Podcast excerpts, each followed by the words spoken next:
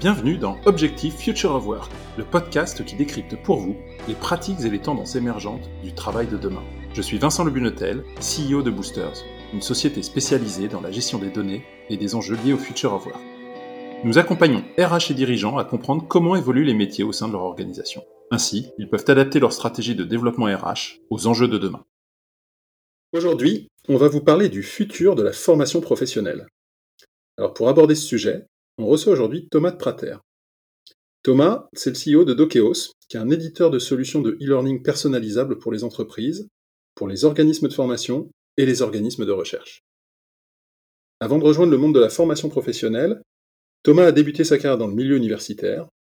Il est en effet docteur en philosophie, il a d'abord mené des travaux euh, de recherche au King's College à Londres, puis il a enseigné la philosophie aux étudiants de l'école polytechnique de Louvain en Belgique.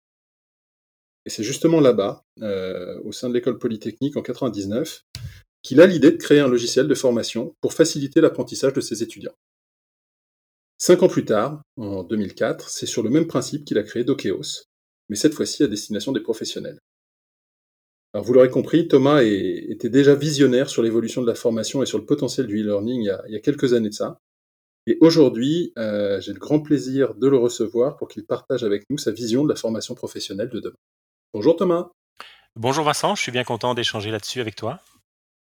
Euh, Thomas, euh, je l'ai déjà brossé finalement euh, lors de l'introduction, mais si tu pouvais nous, nous préciser un petit peu ton parcours en quelques mots et surtout, ça paraît pas non plus le parcours le plus évident.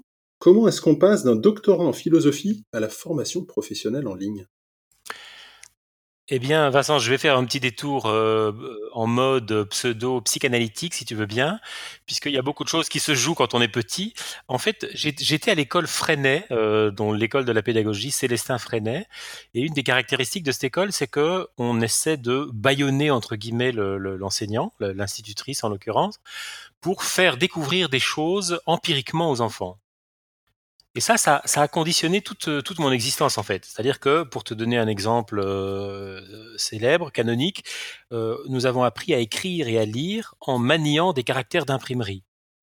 Donc je ne sais pas si tu peux t'imaginer ce que c'est pour un enfant de, de 4 ans et demi de se retrouver dans une espèce d'atelier qui sent la graisse d'impression avec des casses, euh, des vis qui permettent de, de, bloquer des caractères, etc., pour assembler les lettres d'un journal et fabriquer son premier journal pour apprendre à lire et à écrire.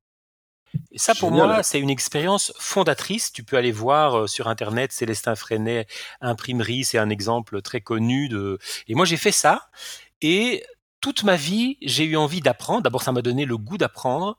Et j'ai eu envie d'apprendre en faisant. Et, et, 30 ans plus tard, c'était la même idée qui, qui était quasiment inchangée, sauf qu'elle passait à travers les technologies, qui était de permettre aux autres d'apprendre non pas en recevant une explication, mais en ayant quelque chose à faire, un exercice, une simulation. Et j'ai trouvé le prétexte, si tu veux, de, l'Internet et de la technologie au sens large pour mettre en œuvre ce programme qui était resté pour moi une expérience fondatrice. Incroyable. C'est euh, très intéressant ce, parcours et, d'où vient cet ancrage euh, pour toi. Euh, Finalement, tu nous parles d'apprentissage. Là, on va, on va plonger dans le mode de la, formation professionnelle qui est, euh, qui est connexe. Euh, sur cet enjeu-là, euh, récemment, le Forum économique mondial a appelé à, effectuer une véritable révolution de la formation professionnelle en exhortant justement les organisations à former un milliard de personnes d'ici à 2030. et, et, si on regarde la France uniquement, notre récente étude chez Booster sur l'impact de l'automatisation sur l'évolution des métiers et des compétences montre qu'il faudrait dispenser aujourd'hui plus de 100 millions d'actions de formation pour euh, upskiller la population d'actifs en France. Euh, du coup, face à, toutes ces évolutions du monde du travail et plus spécifiquement face à, l'impact du progrès technologique, euh, il m'apparaît personnellement évident qu'on est entré dans un monde où on n'est plus du tout propriétaire de son emploi, mais de son employabilité. mais comment est-ce qu'on se forme dans ce contexte-là et quels sont, euh, quels sont finalement, euh, quel est finalement le rôle des entreprises et celui des collaborateurs dans un tel contexte? Je pense que le rôle des entreprises, c'est de, de réussir à modéliser les compétences. Euh, on va prendre un exemple très simple, si tu veux. Si, si tu fermes une usine de pneus euh, Goodyear ou, Michelin et que tu te retrouves avec 1000 personnes euh, disponibles sur le marché du travail, la question devient, effectivement, j'aime bien ton idée qu'on est propriétaire de son employabilité et non pas de, de, de, son emploi. à partir de ce moment-là, la question va être en, en combien de coûts je peux passer de euh, fabriquer des pneus à exercer un autre métier en fonction des métiers disponibles en un temps T au, moment de mon licenciement, si tu veux. C'est donc la, ça, c'est une des manières de poser la question de la formation professionnelle. Et en fait, euh, tu prends, tu dois prendre un métier A et un métier B, et puis dresser une trajectoire entre les deux métiers, identifier avec une couche d'abstraction la nature des compétences, donc la nature des compétences, c'est pas je sais fabriquer des pneus, c'est je sais participer, je peux contribuer à une chaîne de montage. Euh, quelle distance y a-t-il entre, si le métier B, c'est par exemple d'assembler de, des, champs de panneaux solaires, hein, prendre quelqu'un qui passe d'un métier de l'automobile à un métier de l'énergie renouvelable, euh, euh qu'est-ce qui, qui, relie, qu'est-ce qui articule entre elles le fait de pouvoir gérer une chaîne de montage d'un côté euh, au départ, et le fait de, pouvoir à l'arrivée euh, remplir un camion avec des panneaux solaires et des racks de montage, arriver sur le terrain, vérifier la stabilité des fondations, assembler les panneaux, comprendre les règles de base du voltage, de l'ampérage, euh, de la polarité, etc. Ça, c'est la partie à apprendre. Pour passer de aujourd'hui, je construis des pneus à demain, je suis dans une équipe qui monte sur un camion pour assembler un champ solaire. Ça, là, tu décris finalement euh, le process d'une personne qui aurait euh, un état de conscience déjà sur l'évolution de la nature de son métier et sur son besoin de requalification. Mais finalement, je pense que ça n'est pas forcément la norme, ou en tout cas, aujourd'hui, je pense que ceux qui ont le plus besoin euh, de formation sont aussi peut-être ceux qui savent le moins s'y prendre et comment approcher le problème. Donc, est-ce que tu, penses que les entreprises ont aussi un rôle dans, euh, dans cet accompagnement Complètement, je, le vois tous les jours. Euh, je, vais prendre un autre exemple euh, tout aussi parlant, mais, tu as raison évidemment de dire que la personne qui doit changer d'emploi est pas forcément la mieux armée pour organiser la stratégie dont je viens de parler. Ça, je te rejoins tout à fait. Elle est accompagnée, elle est accompagnée par l'entreprise qui organise le, licenciement. Elle est accompagnée par l'entreprise qui propose de la recruter et elle est accompagnée par une agence régionale de l'emploi qui lui propose un plan de formation. Donc elle n'est pas complètement laissée à elle-même d'une part. Et d'autre part, euh, il faut voir que ceci s'effectue, en particulier dans l'entreprise qui, recrute, euh, à travers une démarche d'essai-erreur, à travers une démarche euh, de construction progressive, dans laquelle le, mentoring ou l'accompagnement a toute sa place. Encore ce matin, je, vais donner un exemple très simple. J'ai un nouvel employé à qui je demande de trouver les adresses des bureaux de l'autorité de l'aviation dans 24 pays membres de l'Union. Et il me répond, j'ai cherché, j'ai rien trouvé. Et, c'est seulement à ce moment-là que je me dis, ah bah oui, j'ai oublié de lui expliquer ce que c'est que les opérateurs booléens pour une recherche dans un moteur de recherche, que, personne ne lui a expliqué ce que c'était que le Google Dorking et comment effectuer des recherches avancées pour obtenir une information qui se trouve à demi cachée dans les moteurs de recherche, comme l'expérimentent la plupart des gens, et qu'au fond, il a une compétence numérique, mais pas celle de trouver une information semi-cachée dans un fichier de, de contact, sur un site web, euh, dans un site web en Bulgarie, euh, écrit en slave. Il y a, y a, plein de compétences qui s'ajoutent euh, et qui sont d'ailleurs passionnantes. Par exemple, je fais ce travail avec lui, je trouve l'adresse de quelqu'un dont on n'a pas le prénom, mais qui termine en Tchekova au lieu de Tchekov. Et on peut à ce moment-là aussi deviner ou savoir que dans une langue slave, le nom de famille s'accorde et que donc c'est probablement quelqu'un à qui il faut écrire chère madame et non cher monsieur. Il y a, plein de micro-compétences à, savoir qui mélangent la linguistique, la logique booléenne, euh, l'exploitation d'un moteur de recherche, l'expérience de, s'amuser avec les, Google Docs qui sont des règles finalement de recherche euh, avancées cette opération-là, au fait, elle est passée à la trappe dans le sens où elle n'est pas intervenue dans le processus ou dans le plan de formation. On la découvre sur le terrain, mais moi, je continue à avoir besoin que cette personne fasse le boulot à ma place. Et du coup, je le forme euh, chemin faisant, si tu veux. Il y a, cette partie-là qui est importante aussi. Sauf si, à ce moment-là, Dans mon catalogue de formation sur étagère, j'ai un cours qui s'appelle Les opérateurs booléens dans un moteur de recherche ou euh, Qu'est-ce que le Google Dorking Là, tu, décris euh, une situation où euh, déjà ton employé a beaucoup de chances de t'avoir, à mon sens. mais finalement, c'est pas forcément quelque chose de, scalable ce que tu présentes, en tout cas d'industrialisable.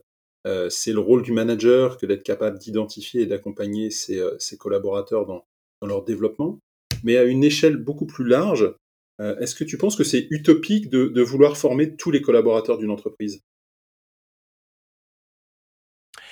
Ah non, non, c'est pas du tout utopique. Là, effectivement, j'ai préféré te raconter une histoire singulière euh, parce qu'elle a le, côté euh, crousticroquant de l'aventure et, de, l'identification d'une compétence manquante dans l'action sur le terrain mais je pense qu'il y a des allers-retours à faire entre les catalogues de formation et les expériences de terrain qui permettent de construire, et c'est déjà une question de coût et de vitesse, de construire progressivement ce catalogue pour qu'aucune maille ne nous échappe. Là, là, quelque part, c'est un, un, échec entre guillemets ce que je te raconte, puisque j'ai été obligé de le former moi-même. Euh, mais sachant cela, il est permis à ce moment-là de partir en recherche du catalogue de formation, de mieux définir les profils de compétences qui n'ont pas été suffisamment définis ici, pour que, au coup suivant, dans mon expérience d'onboarding, il y ait cette formation et que je ne sois pas obligé de la donner moi-même, bien entendu. Là, je peux le faire parce que j'ai une petite entreprise, mais il est tout à fait possible d'automatiser ce processus à condition, il y a deux conditions en fait. La première, c'est que lorsqu'on l'identifie comme manquante sur le terrain, il soit possible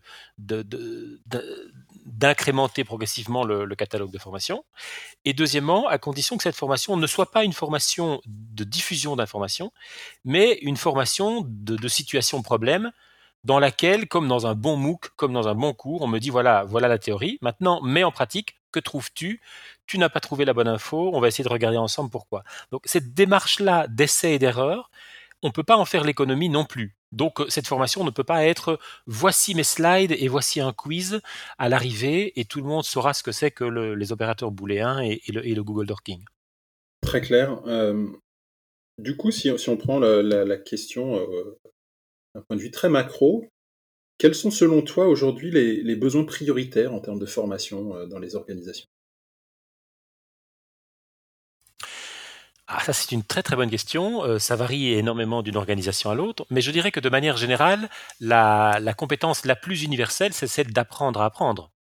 Je dis un peu euh, quelque chose qui est un peu une lapalissade, euh, qui est bien connu, mais à partir du moment où tu peux dire à ton employé, écoute, je vais reprendre mon exemple, hein, là tu n'as rien trouvé parce que tu n'as pas mis en œuvre les opérateurs booléens, va te former sur les opérateurs booléens et reviens-moi quand tu as compris.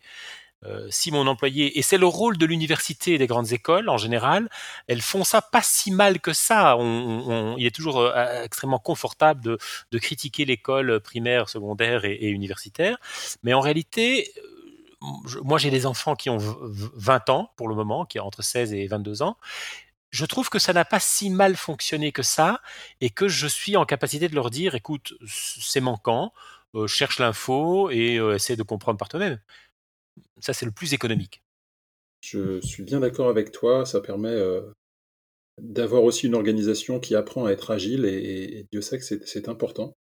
Euh, si on rentre après ça dans la technicité un peu de, la formation professionnelle et, appliquée au monde, euh, au monde corporate, tu es donc le, le CEO de, de, Dokeos. On est également son fondateur. je rappelle, Dokeos, c'est un éditeur de solutions de e-learning c'est ce qu'on appelle communément un LMS. Euh, pour les auditeurs qui ne seraient pas familiers avec ce terme, est-ce que tu peux nous dire, un, ce qu'est un LMS, et deux, quelles en sont les grandes caractéristiques? Oui, un LMS, c'est un Learning Management System, qu'on pourrait traduire en français comme un système d'organisation de, la formation. Et euh, il se situe donc dans cette couche d'abstraction dont j'ai parlé tout à l'heure et qui nous est très chère chez nous euh, à Dokeos, à savoir que un Learning Management System, système d'organisation de, la formation, c'est un système qui est vide. Donc, c'est de la syntaxe plutôt que de la sémantique, pour parler le langage des linguistes ou des informaticiens. C'est un système qui ne propose rien. J'aime bien cette entrée en matière, c'est toujours important à rappeler. C'est un système qui ne propose rien, qui vide de contenu. qui propose de penser le contenu, de l'organiser en parcours, de l'organiser en module de formation, en scénario de formation, et surtout de permettre à chacun d'évoluer au gré de ses apprentissages pour avancer le mieux possible et capitaliser sur ses compétences. C'est pourquoi d'ailleurs chez Dokeos, c'est une des caractéristiques principales, je dirais, qui fait la différence entre le LMS Dokeos et, les autres LMS qui existent sur le marché, et Dieu sait qu'il en existe une, bonne trentaine, euh, c'est la notion de compétence. C'est-à-dire que Dokeos est articulé autour de cette notion de compétence, on se forme, on acquiert des compétences, on les vérifie, on les valide, on les certifie et on en atteste, on, en fait attester un tiers. Et dès lors que cette euh, compétence est acquise, elle ouvre la porte à d'autres compétences, puisque évidemment les compétences sont euh, empilables d'une certaine manière, et euh, il y a des compétences qu'on ne peut acquérir qu'à partir d'autres compétences. On le voit pour des cours de conduite, hein, on n'apprend pas à, conduire un camion avant d'avoir conduit euh, sa première mobilette, mais ça vaut aussi pour l'anglais, ça vaut aussi certainement pour l'informatique, et ça vaut a fortiori pour les compétences logistiques, managériales, etc. Merci, j'aime beaucoup l'image du, système qui ne propose rien. du coup, tu dirais, que ce système qui ne propose rien, ou autrement dit le LMS, à partir de quelle taille d'entreprise il est pertinent de, se doter d'un tel système? Ça, c'est quelque chose qu'on peut vérifier empiriquement. Euh, nous, chez Dokeos, on le vérifie à partir de 50 personnes. Dès lors que vous êtes une entreprise de 50 personnes, c'est déjà pas mal d'avoir 49 euh, employés, euh, on se rend compte qu'on commence à répéter plusieurs fois la même chose. On, se rend compte qu'on engage euh, un responsable du service après, ou plutôt un employé dans le service après-vente, puis un deuxième, puis un troisième, et que au troisième, on est déjà en train de répéter ce qu'on a expliqué aux deux premiers. Alors après, on peut trouver toutes sortes de formules du genre euh, de proposer au premier d'expliquer au deuxième, qui expliquera au troisième, etc. Ça marche partiellement. Euh, très vite, on se rend compte que il va être assez simple de capitaliser. Et, c'est important de voir la progressivité de ça. Capitaliser, ça veut dire quoi? Ça veut dire documenter, documenter les processus, enregistrer une, conversation, euh, rédiger euh, une procédure étape par étape, euh, décrire les, erreurs habituelles qui s'y produisent. Ce sont des choses de bon sens, en fait, qu'on pratique depuis le néolithique. mais au bout d'un moment, si, on, a, bien euh, cherché à optimiser euh, son temps et ses ressources, ce qui est évidemment inévitable dans un contexte capitalistique, on se retrouve avec une documentation de qualité, avec une structuration des processus et de la communication qui va vous faire évoluer tout naturellement vers une approche de learning management system à la Dokeos, à savoir que vous allez vous dire, vous allez commencer à décrire des profils de fonctions. Dans ces profils de fonctions, vous aurez des séries d'apprentissage qui se valident euh, progressivement. Vous aurez donc construit euh, mentalement ou par écrit dans un document euh, Office euh, ou dans un tableau Excel, peu importe, vous aurez commencé à construire quelque chose comme des parcours de formation par, par job description, par, par, description de fonction. Et, ça, c'est finalement l'entrée, le, seuil qui va vous permettre d'entrer dans la logique du, système d'organisation de, la formation, puisque vous allez simplement dans le système, et c'est à ça qui sert, implémenter ces dispositifs de, parcours d'apprentissage. Je, préfère ne jamais employer le mot formation, même si je l'emploie de temps en temps, et toujours parler d'apprentissage. Parce que la formation, c'est diffuser euh, un savoir. Apprendre, bah, c'est de l'autre côté de la barrière, vérifier qu'on sait faire. Euh, vous allez vous retrouver dans une logique de, système de, gestion de la formation, et à ce moment-là, il faudra trouver le système qui vous permettra de la gérer le mieux possible, de la, façon dont j'ai parlé tout à l'heure, à savoir qu'il y ait une démarche de simulation et d'exercisation et une démarche de progressivité qui permet de passer de la compétence euh, A à la compétence B. Très clair. Euh, du coup, tu nous as dit tout à l'heure quelles étaient les, grandes caractéristiques d'un LMS.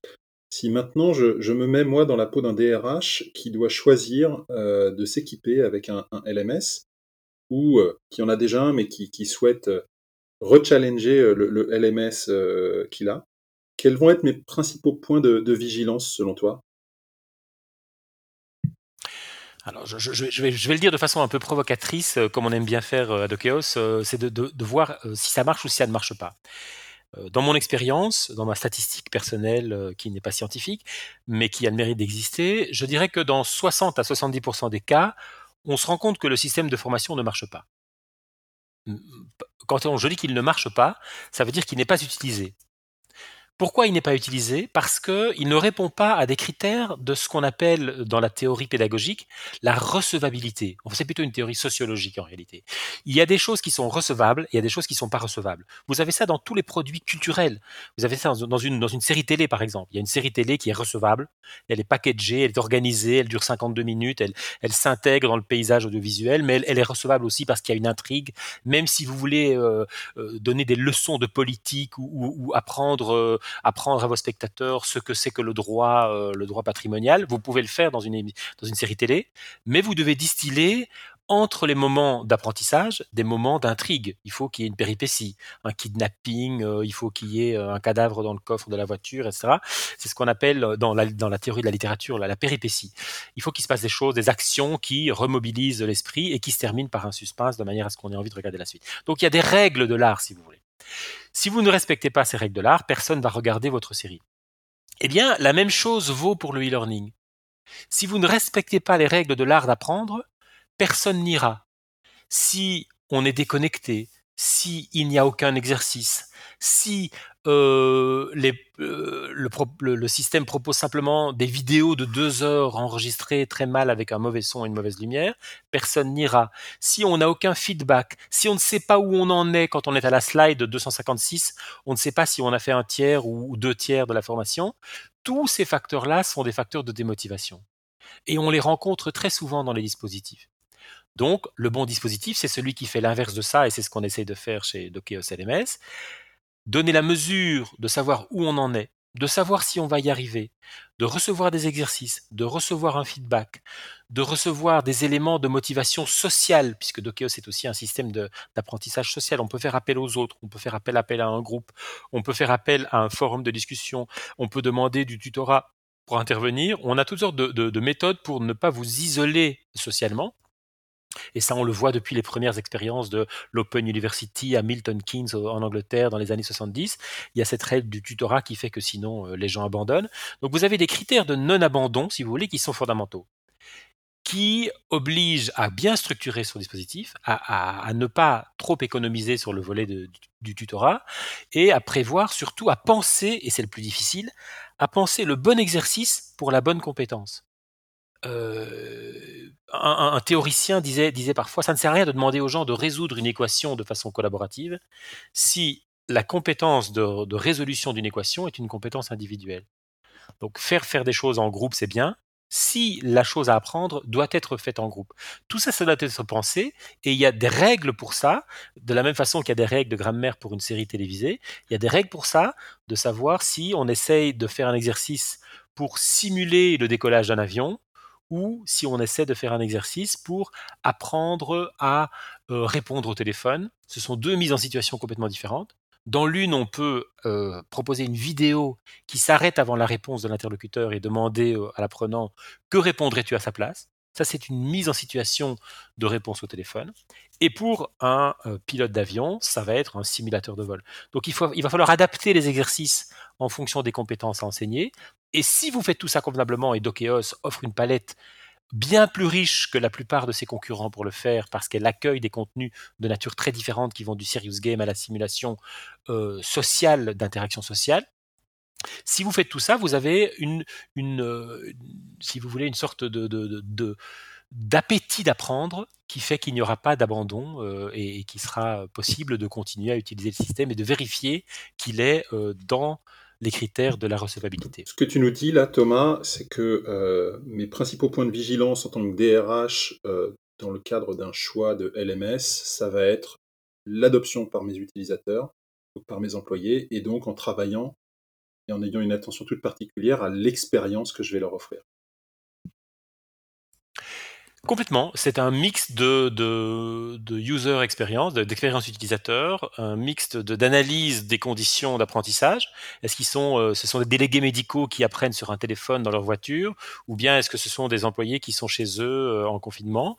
Euh, Est-ce que ce sont des personnes qui aiment bien être mises en compétition, comme les, les forces commerciales souvent, ou bien ce sont des personnes qui ont envie d'apprendre tout seul dans leur coin? Tout ça, c'est de la psychologie euh, simple, mais si elle n'est pas introduite dans le dispositif, euh, on est dans un dispositif de diffusion d'informations et on se retrouve dans une télévision euh, soviétique, si vous voulez, où on ne se soucie jamais de, de à qui on parle, et forcément l'intérêt est perdu. Alors tu nous as présenté tout à l'heure, et je, reviens sur ce qui m'a beaucoup plu, mais tu, nous as dit qu'un LMS, et tu as détaillé après, mais, pour forcer le trait, c'est un système qui ne propose rien, c'est une solution qui se nourrit de, données. Mais ça veut donc dire que moi, en tant qu'entreprise, je dois déjà avoir un catalogue de formation pour avoir un LMS de, moins en moins, parce que les catalogues de formation ont fait d'énormes progrès. Nous, on est en contact avec une vingtaine d'entreprises qui offrent des catalogues de formation. C'est un domaine qui a énormément évolué. Au fond, on pourrait dire que c'est un domaine qui a, qui a été gelé ou, ou mis, euh, mis sous, sous, cloche pendant euh, une vingtaine d'années. Vous avez eu des, de grandes entreprises, en particulier états-uniennes, de, de contenu de formation, qui se sont mises à proposer des catalogues de milliers de cours dans les années 90 euh, et début des années 2000. Et euh, bon an, mal an, on a continué à les utiliser jusque dans les années 2010.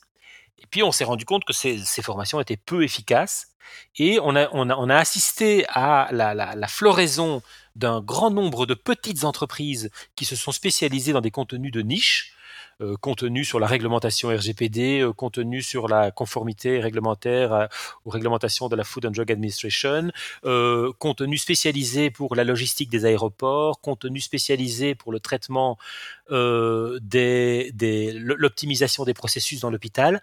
Vous avez enfin vu arriver sur le marché ce qu'on attendait depuis fort longtemps, mais aujourd'hui ils sont là, sont des entreprises qui sont vraiment compétentes dans les domaines dont elles, dans les domaines euh, qu'elles traitent, et qui du coup proposent des contenus à forte valeur ajoutée. Ils sont plus chers, ils sont plus difficiles à trouver parce que vous vous retrouvez avec des catalogues d'une cinquantaine de cours, alors qu'avant on faisait son marché dans une sorte de, hyper euh, supermarché où on allait simplement cocher des cases. Mais par contre, ça fonctionne beaucoup mieux et ces cours sont dans une sophistication de simulation de situations problèmes bien plus avancées. Donc le, marché est énormément avancé. Il faut faire un travail de recherche. Ce travail, ben, il, passe par, vous, Vincent, par BoosterS, parce que c'est toute la démarche que nous ne faisons pas euh, d'analyse de, des besoins de formation et de cartographie des compétences. Donc là, je, je vous renvoie un petit peu la balle. Très clair. Euh, du coup, on a parlé, on a parlé des formats un petit peu il y a plein de termes qui sont apparus ces dernières années. On parle de MOOC, on parle de SPOC, on parle de tuto, de podcast, enfin, il y, a, différentes plateformes aujourd'hui et formats qui permettent aussi d'apprendre euh, en fonction de, de, sa propre, euh, de ses propres desiderata. Euh, mais quand même, ce format digital, j'ai envie de dire, qui regroupe tout ce que j'ai précédemment nommé, ça semble être un peu le, nouveau standard de la formation. Est-ce que pour toi, c'est un peu le, nouveau e-commerce? Oui, euh, je, pense que ces différents formats ne sont pas que des effets de, marketing. Je pense que l'expression MOOC, par exemple, a été en partie une expression marketing. Euh, on l'a, ensuite euh, fait varier en Cook. je ne sais plus quelle expression. Donc il y a une partie de marketing dans tout ça, bien entendu. Mais il y a d'autres éléments que le marketing. Le premier élément, c'est que il y a des profils d'apprentissage. Euh, il y a des gens qui aiment bien lire, des gens qui aiment bien écouter la radio et des gens qui aiment bien regarder la télévision. C'est pas forcément les mêmes. On pourrait d'ailleurs euh, aller beaucoup plus loin dans l'analyse de ces trois grandes catégories, mais en tout cas, il y a bien trois catégories. Ça, c'est une première chose. Il y a des gens qui aiment bien qu'on leur explique. Il y a des gens qui aiment bien que ce soit quelqu'un qui leur explique. Donc, il y a des variantes. Il y a d'ailleurs des formations, de plus en plus, qui proposent de diffuser simultanément ces variantes. Euh, c'est le cas des MOOC très souvent. plusieurs catalogues de MOOC vous disent voilà, dans le MOOC, il y a quelqu'un qui explique en vidéo, mais le texte de la vidéo est entièrement retranscrit pour ceux qui, n'aiment pas écouter euh, une vidéo de 20 minutes parce qu'ils vont plus vite en lisant en diagonale quelque chose qu'en partie ils connaissent déjà. Euh, il y a des gens qui sont dans leur voiture tout le temps et qui aiment bien simplement écouter des podcasts euh, comme, comme celui-ci. donc il y, a, des variantes de, alors on appelle ça les tempéraments, mais au-delà de ça, c'est aussi la façon de, de l'emploi du temps. et ça introduit énormément de variantes ce qui est inchangé à travers ces différentes modalités de médias finalement, qui, parlent euh, aux différents sens euh, de l'être humain, euh, ce qui demeure inchangé, c'est la notion d'exercice. Sur un téléphone, on peut, en matière d'exercice, on peut surtout faire des quiz, éventuellement des glissés déposés. Donc c'est un peu limité, donc il y a des choses qu'il faudra continuer à faire sur l'ordinateur. donc je pense que ça, c'est en partie, une une question d'analyse, c'est-à-dire qu'avant de lancer un contenu multimédia, il faut demander à l'auditoire cible ce qu'il s'attend à recevoir. J'ai par le passé développé des, jeux sérieux, des serious games très avancés pour des publics qui n'aimaient pas les jeux sérieux. Et je peux vous dire que c'était un échec cuisant parce que ils, nous ont vraiment chambré entre guillemets en nous disant mais c'est drôle parce que vous ne nous avez jamais posé de questions, vous, nous vous avez supposé que nous étions des, des grands enfants qui aimaient jouer, et en fait pas du tout. Donc là, on a pris une, une, raclée, je dirais, et une leçon très utile, c'est que il faut demander, il faut, il faut, il faut poser des questions. Et, en ce sens, tu as raison de parler de, commerce ou de e-commerce. il faut vendre aux gens ce qu'ils ont envie d'acheter. Du coup, aujourd'hui, là, on a parlé du digital. c'est vrai que moi, je viens d'un monde qui est assez digitalisé, donc c'est mon réflexe numéro un. Or, on accompagne aussi de nombreux clients, que ce soit dans des collectivités territoriales ou dans des industries qui nécessitent énormément de main-d'œuvre, et pour lesquelles finalement les employés sont assez peu digitaux dans leurs usages professionnels. Est-ce que du coup, c'est plus difficile d'embarquer ce type de population dans un LMS c'est plus difficile, mais c'est une question de créativité. D'ailleurs, c'est-à-dire que nous, ne devons pas, euh, toi et moi et tous ceux qui sont passionnés par le digital, euh, vouloir à tout prix digitaliser les autres. Euh, je, pense que euh, nous sommes un peu arrogants, si tu veux, dans cette posture-là, dans le sens où nous sommes persuadés de représenter euh, la modernité. Mais ce qu'est et ce que sera la modernité est encore à écrire en partie. par exemple, moi, j'étais très content de voir que les banques se digitalisent et qu'on y ait accès sur un ordinateur. Mais aujourd'hui, ma banque me propose de n'utiliser mon compte bancaire que sur mon téléphone. Et ça, ça ne m'arrange pas. Et quand je quand j'en parle à la banque, elle me dit mais vous êtes euh, vous êtes euh, un être préhistorique en fait. Vous, vous ne savez pas vous servir d'un téléphone, vous ne voulez pas avoir de téléphone, vous êtes vous êtes un peu plus âgé, donc peut-être que pour vous c'est difficile. Ça, je dis écoutez, moi je travaille dans l'informatique, tous ces jouets me passionnent, mais ça ne me convient pas. Et en fait, la banque ne peut pas l'entendre. Et donc, euh, soit je change de banque, soit je me résous à, fonctionner comme il le souhaite. Mais à un certain moment, comme fournisseur, on doit quand même se demander ce que souhaite son client. On ne peut pas imposer tout à son client. Donc je pense que pour les personnes qui ne sont pas digitales, il faut, il faut faire un vrai travail d'écoute. Euh, moi, j'ai eu l'occasion de, d'aider une entreprise qui forme à l'art du communiqué de presse à des journalistes qui étaient, euh, qui avaient des réticences par rapport au digital. Et le LMS a proposé des exercices correspondant à des documents qui étaient envoyés dans une enveloppe brune par, la poste.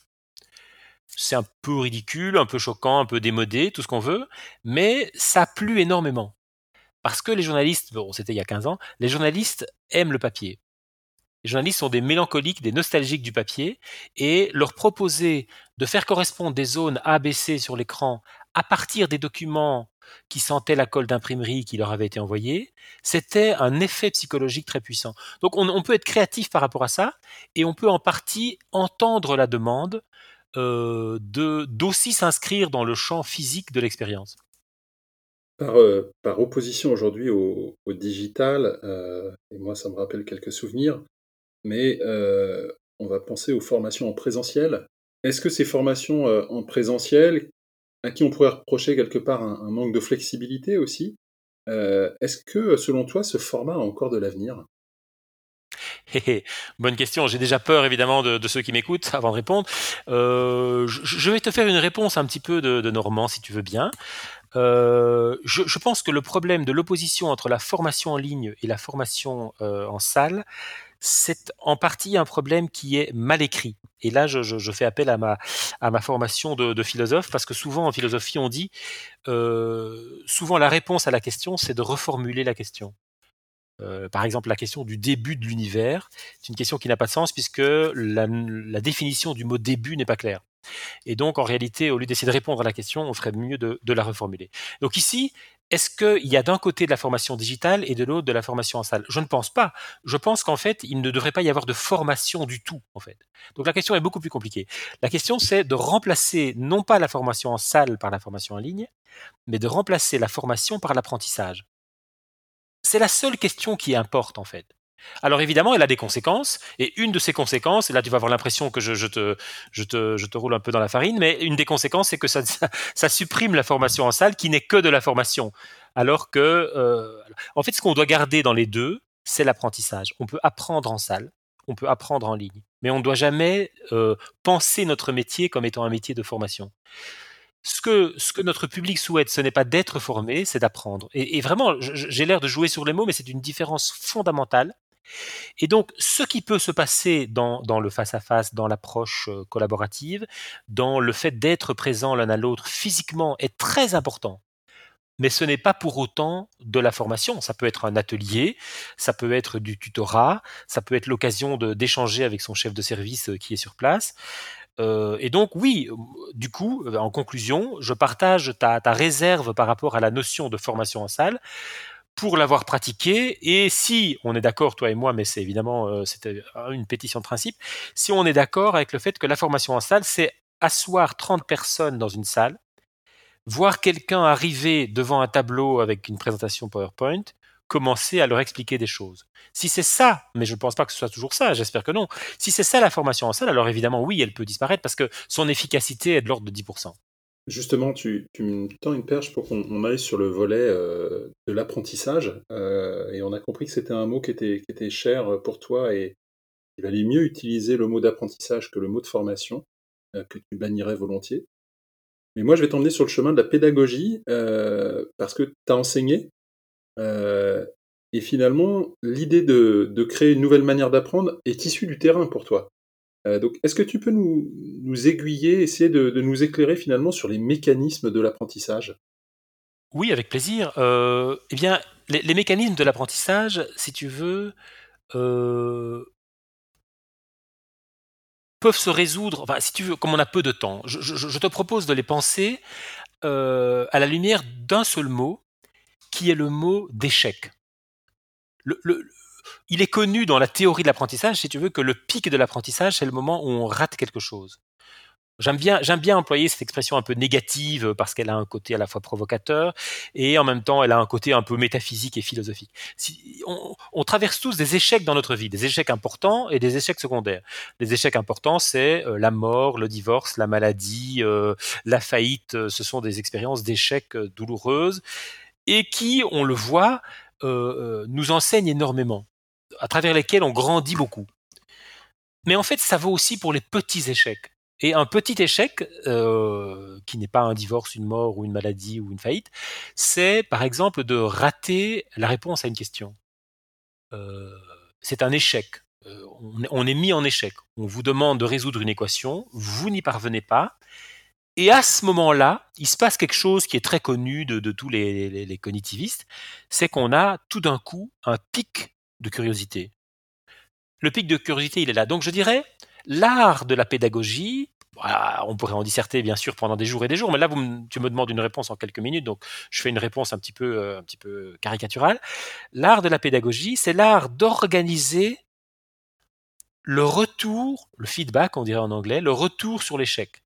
C'est mettre, mettre l'apprenant dans une situation où il échoue, c'est-à-dire le mettre au seuil de, sa compétence, au fond c'est la même chose, le mettre au seuil de sa compétence, lui faire prendre conscience qu'il ne sait pas, qu'il est en situation d'échec, et lui dire, OK, on a vu ça, maintenant on va voir ce qu'on peut faire.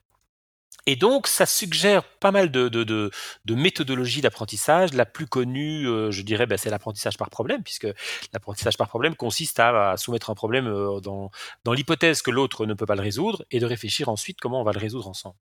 On a fait ça avec pas mal de... J'ai en, tête un, excellent cours que, que Médecins sans frontières avait créé avec nous, euh, avec Dokeos, et qui consistait à apprendre à monter un dispositif un, un, sanitaire dans dans un pays en famine. Donc c'était des infirmières qui avaient euh, dix jours pour devenir euh, responsables d'un d'un dispensaire, avec tout l'aspect euh, ambulatoire, etc. Et au fond, on les mettait en situation d'échec. On leur disait voilà, tu dois organiser le dispensaire, tu ne sais rien, comment vas-tu faire? Et voici trois possibilités de construire déjà l'articulation dans l'espace des différentes pièces du dispensaire. proposer des choses et on disait, ok, oui, pas mal, pas mal, as à disposition des pièces, mais là, comment ils vont passer de cette pièce-là à cette pièce-là une fois qu'ils seront guéris, sans repasser, sans contaminer les autres? Ah oui, c'est vrai, ça, ne va pas, je vais changer. Et comme avec un enfant, finalement, tout, se trouve dans, Il faudrait toujours avoir des enfants quand on veut faire de la pédagogie parce qu'ils vous, vous mettent vous-même en échec. Avec un enfant, on essaie de faire entrer des, morceaux de bois ronds, triangulaires et carrés dans une petite maison et on bloque, ça bloque. Alors on peut toujours casser la maison pour faire entrer les blocs carrés dans les, dans les trous ronds, mais très vite on se rend compte que c'est pas la solution la plus efficace et qu'il faut recommencer en, faisant entrer la pièce dans les différents trous. Les enfants adorent ça parce que l'avantage de ça, c'est que ça répond à une, sorte de, compétence innée, dirait Chomsky, qui est que chacun est, hum, est humilié par l'échec nous avons cet orgueil bien placé qui fait que nous sommes humiliés par l'échec et que nous voulons à ce moment-là comprendre. Nous voulons comprendre comment on sort d'une maison qui brûle. Généralement, on veut faire ça que quand on se rend compte qu'elle brûle et on veut jamais s'en occuper. On veut jamais s'occuper des procédures d'évacuation d'incendie avant, avant que le bâtiment brûle. C'est pourquoi d'ailleurs on fait des simulations d'incendie. Alors évidemment, il y a un côté ludique, ça, peut ne pas marcher, tout le monde sait que c'est faux, etc. Mais malgré tout, ça reste la meilleure manière de savoir comment on va faire pour sortir du bâtiment tous ensemble en un temps euh, minimum. Donc l'échec reste le, moteur de, l'apprentissage.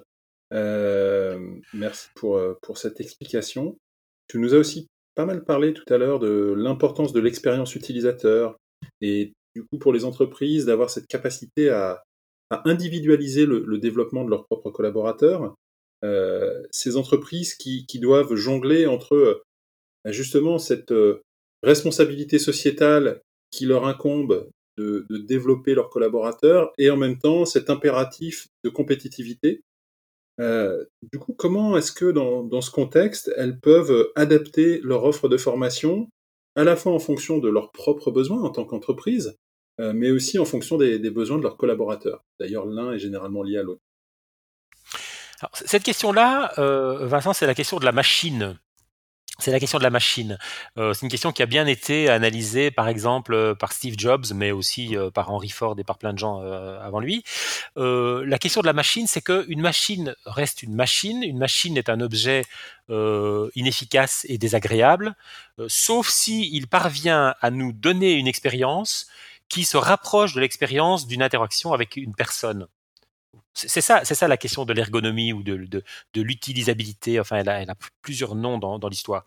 Et euh, on a tous, euh, je ne sais pas si tu te souviens de cette, cette, histoire célèbre de Steve Jobs qui dit euh, Nous sommes en 1964 14, euh, j'achète une montre euh, pour, euh, pour mon fils ou ma fille, je ne sais plus, au, Japon, je suis en voyage au Japon.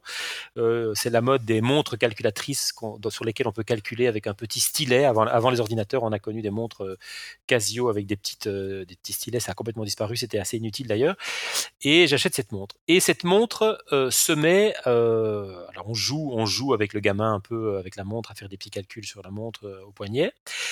Et puis, euh, un, jour, à 3 heures du matin, la montre se met à sonner. Le réveil s'allume à 3 heures du matin.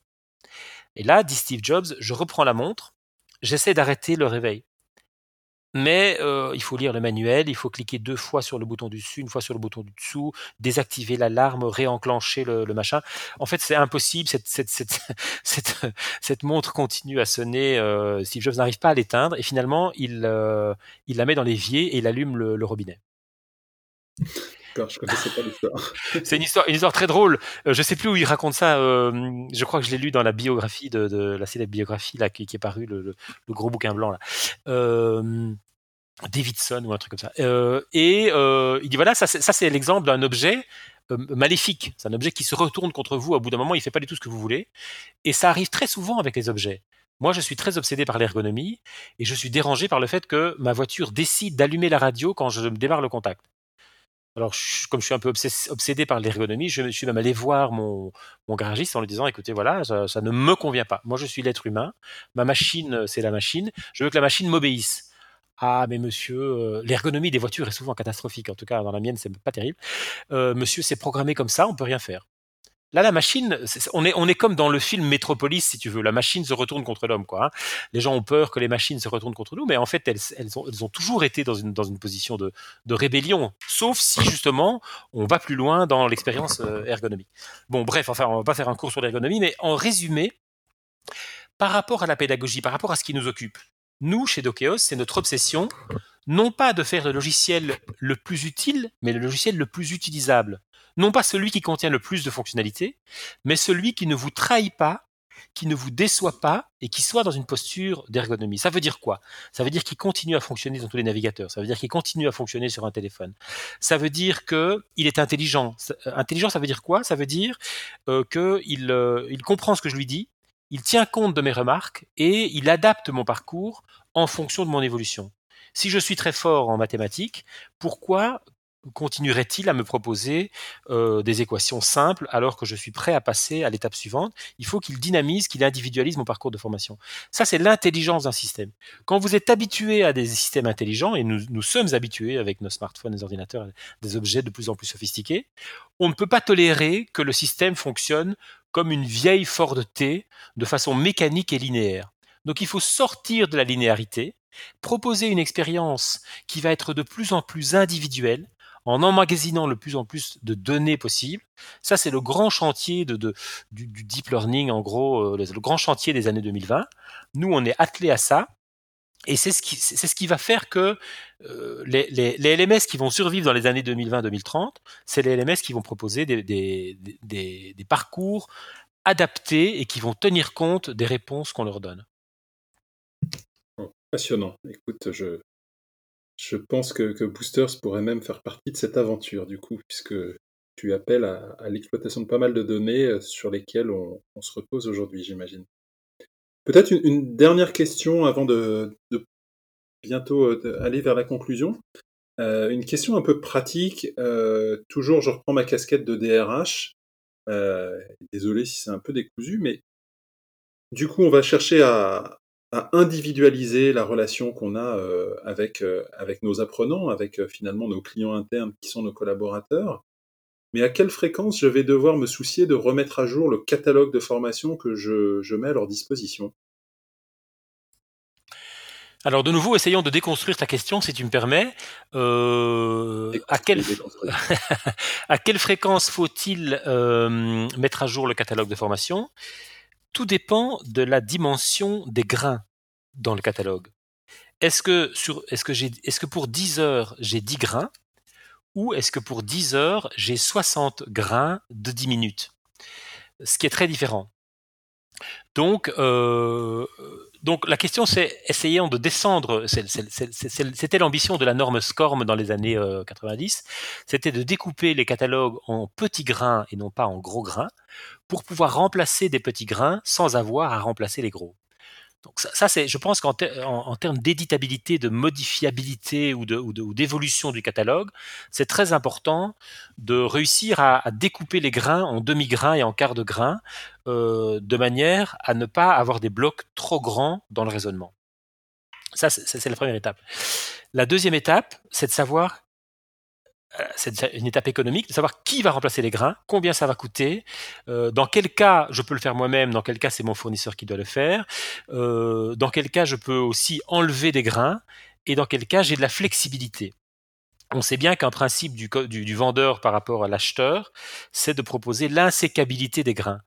Vous avez fait ça très souvent dans les abonnements, etc. Vous ne pouvez pas enlever un morceau sans enlever le tout.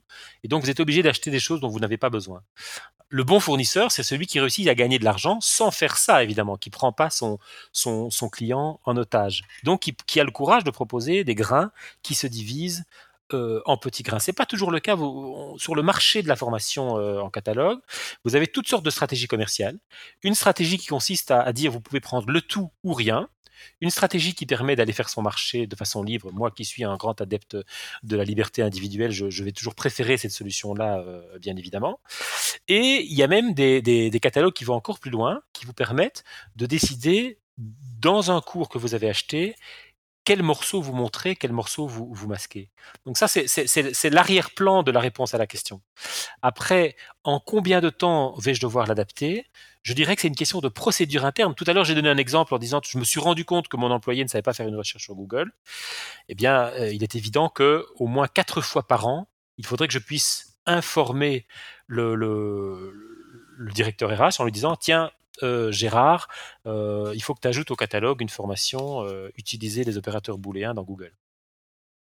Claire, la question qui est, toujours une question qui peut être redoutée, parce que je vais parler de, cadre juridique, mais, finalement, le, domaine de la formation, c'est un domaine qui a beaucoup évolué ces dernières années. ça, fait, ça fait maintenant 15-20 ans que, tu es dans ce domaine, mais, c'est vrai que la loi à venir euh, a réformé en, profondeur euh, le système de la formation professionnelle en, 2018. Quels sont selon toi les, premiers grands enseignements qu'on peut, euh, tirer finalement de, ces évolutions? Alors, le, premier enseignement, c'est qu'il y a encore beaucoup de boulot. C'est-à-dire que moi, moi, je suis passionné par le raisonnement juridique. Ma, ma femme est juriste, donc j'ai eu beaucoup d'occasions d'en discuter avec elle.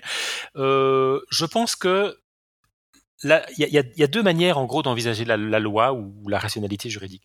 Une qui est de la voir comme une contrainte, et l'autre de la voir comme une opportunité. Je pense que c'est très important que très souvent les lois sont de vraies opportunités, et que tant qu'on les voit comme des contraintes, c'est qu'on n'a pas compris quelque chose et qu'on n'est pas un acteur à la manœuvre dans sa propre stratégie. Chaque fois qu'une loi sort, il faut faire l'effort de comprendre sa ratio legis et de voir à quoi elle sert. C'est le cas pour euh, la loi sur euh, le caractère privé des données dans les entreprises. C'est le cas pour la RGPD. C'est le cas pour le Privacy Shield qui vient euh, d'être annulé par la haute cour de justice de la, communauté européenne. C'est très intéressant de voir tout ce qui se passe sur le plan juridique. Il se passe énormément de choses passionnantes et qui sont en fait au service des employés et au service des entreprises. Le fait que le Privacy Shield soit annulé, c'est une opportunité pour l'Europe de se réapproprier ces données et sa création de valeur économique. Donc c'est une immense chance et je suis, déçu ou triste quand j'entends des entreprises dire si on nous empêche d'utiliser euh, le cloud euh, Microsoft ou, Amazon, comment allons-nous faire pour euh, fonctionner? Au lieu de se dire pourquoi la Commission a-t-elle annulé cette loi sinon parce qu'elle avait conduit à des aberrations, voire à des difficultés réelles sur le terrain. Euh, j'ai récemment revu cette magnifique émission euh, qui s'appelle La guerre fantôme et qui montre comment General Electric s'est approprié en réalité euh, la société Alstom Énergie. C'est une histoire de, données en fait. C'est une histoire de, caractère privé des données. C'est parce que General Electric a pu s'approprier des, éléments de données d'Alstom qu'il a pu faire baisser son prix, et euh, le racheter pour un euro symbolique. Donc ce sont des vrais enjeux économiques. Derrière les lois, ce sont des vrais enjeux économiques. La même chose vaut pour la RGPD et pour la réforme de la formation professionnelle. Ce que la réforme de la formation professionnelle, propose, c'est que la formation ou l'apprentissage plutôt soit enfin en phase avec les besoins des entreprises. Alors évidemment, du point de vue des organismes de formation, ça apparaît comme une contrainte et ça menace en effet des petits organismes de formation. Mais il faut aussi voir le bon côté des choses. Ça, améliore la digitalisation et la, digitabilité des formations. Et surtout, ça, propose, puisque l'État est quand même euh, le bailleur dans cette histoire, ça propose de vérifier à quoi les formations ont servi et quelle est euh, la relation entre la formation et le retour sur investissement. Je ne vois pas comment euh, l'État pourrait continuer à financer la formation s'il n'avait pas mis en place ce dispositif. Très bien. Euh, peut-être pour, conclure sur ce volet global, et, encore merci pour, pour la richesse de tes réponses à, toutes les questions que, que je t'ai posées. je le disais tout à l'heure, ça fait près d'une vingtaine d'années que tu es dans le monde de la formation, de l'apprentissage. Euh, j'ai essayé moi-même d'évoluer ma sémantique à ce niveau-là. C'est un monde qui a donc considérablement évolué. Est-ce que euh, est-ce que tu es optimiste euh, quant au futur de, ce secteur? Je suis complètement optimiste. Un secteur qui se développe à toute allure et la crise du Covid y contribue largement. Donc la formation et l'auto-formation s'accélèrent pour une raison très simple, c'est que les métiers évoluent. Euh, j'ai autour de moi des, personnes qui ont, qui ont des situations professionnelles confortables, d'autres qui ont des situations professionnelles moins confortables. Je pense que c'est le cas de chacun d'entre nous. Et ceux qui sont dans une position difficile, n'ont d'autre choix que de se former. Donc, donc la formation, c'est pas simplement une espèce de, de, cerise sur le gâteau ou de, ou de décoration qu'on a mise euh, sur le sapin de Noël. C'est euh, un enjeu fondamental de la compétitivité. Euh, une fois qu'on a compris ça, on se forme toute sa vie. Après, on peut choisir les modalités. Moi, j'estime qu'à mon âge, je n'ai plus envie de retourner sur les bancs de l'école. Et de toute façon, j'aime pas l'école, j'aime pas apprendre à l'école. Euh, mais justement, justement, la formation professionnelle propose bien d'autres modalités euh, ludiques et, basées sur l'erreur et, le, raisonnement. Pour se former. Donc je suis extrêmement optimiste sur l'avenir de la formation et je suis optimiste sur l'avenir de la formation en France, en Europe et au-delà. Euh, nous, on est, pas mal actifs dans le Maghreb, euh, en particulier au Maroc, et on voit que le Maroc a un peu de retard par rapport à la France, pas beaucoup, euh, et qu'ils sont seulement en train de se lancer dans la digitalisation de la formation à grande échelle à, Casablanca et, à Rabat, et que euh, ça leur donne une vraie opportunité de devenir un partenaire économique euh, de la France, puisque le Maroc a la chance de, maîtriser parfaitement la langue française en plus, ça facilite la collaboration, et que pour eux, c'est un, un, enjeu. Vous avez, vous avez des, d'énormes euh, call centers ou centres d'appel marocains qui sont en train de se transformer en entreprises de services parce qu'ils veulent plus se limiter à simplement faire de l'appel téléphonique eh bien, euh, je peux vous dire que le, digital learning et la formation l'auto-formation au sens large leur sont d'une énorme utilité. Donc, on n'a pas du tout fini d'en parler. J'abonde complètement dans ton sens. On, vient de publier une étude, j'en parlais tout à l'heure, sur euh, l'impact de l'automatisation sur l'évolution des métiers et des compétences, qui montre clairement qu'aujourd'hui, près de deux tiers des compétences que l'on mobilise dans le cadre professionnel sont automatisables. Ça ne veut pas dire qu'elles sont automatisées, mais elles ont le potentiel de l'être. Euh, et, donc, ça, ça participe à cette quatrième révolution industrielle qu'on est en train de vivre, euh, pour laquelle les changements ne sont plus linéaires, mais euh, exponentiels. Et, donc, il faut être dans cette constante dynamique d'investir sur soi-même, et, l'investissement sur soi-même, c'est l'apprentissage. Donc, donc, je te rejoins complètement dans ce sens. Thomas, trois petites questions que je pose euh, systématiquement à mes invités euh, pour conclure. Euh, on a parlé abondamment du sujet de la formation. si on, prend même un pas de recul, quels sont pour toi les, enjeux actuels et à venir de la fonction RH ah, C'est une question tout à fait passionnante. la fonction RH, c'est vraiment une, une, noble et belle fonction dans une entreprise parce que euh, elle touche, euh, allez, je, vais, employer un gros mot, elle touche euh, à la question, je dirais quasiment de la générosité. J'ose ce mot un peu, un peu démodé, un peu, un peu moralisateur. Euh, la de la générosité, le moment où tu commences à t'occuper des autres, alors après on pourrait ne pas appeler ça des ressources humaines, c'est un autre débat, mais à partir du moment où tu rentres dans cette logique où ton rôle c'est de veiller à la bonne harmonie entre les personnes, au déploiement des compétences. Il n'y a pas de fonction qui soit plus euh, qui offre plus de réconfort, qui offre plus de, récompense que celle-là, c'est d'accueillir. C'est peut-être une question d'âge. Moi, j'ai 53 ans, donc effectivement, je suis dans, dans ce moment où, tu vois arriver des, des recrues de, de 23, 24, 25, 28 ans, qui sont des gens passionnants et passionnés, qui savent plein de choses parce que l'école a bien fonctionné, mais qui ont beaucoup de choses à apprendre sur le fonctionnement d'une entreprise, son efficacité, euh, la collaboration, la formalisation des échanges, etc. Et avoir l'occasion, soit à grande échelle à travers des procédures, soit à petite échelle à travers des entretiens d'évaluation, d'explicitation, etc., de prendre quelqu'un par la main, de, de, voir le génie propre, parce que le, génie est toujours individuel, de, de percevoir que chez quelqu'un, il y a un talent, en fait, une compétence, un talent, le, faire parler là-dessus, et puis essayer d'aller puiser dans son immense euh, euh, réseau de, de, de connexions euh, neuronales, de, de, tout ce qu'on a vu passer dans l'entreprise, et lui dire, écoute, c'est intéressant ce que tu me dis. Tu me dis que tu es passionné par le journalisme d'investigation. Nous ne sommes pas le Washington Post, je ne peux pas te proposer un travail de journaliste d'investigation. Par contre, si tu pouvais réussir à utiliser ce talent-là pour le mettre au service de notre communication, qui est un petit peu englué pour le moment dans des messages euh, inintéressants, avec d'ailleurs peu de clics et peu de succès.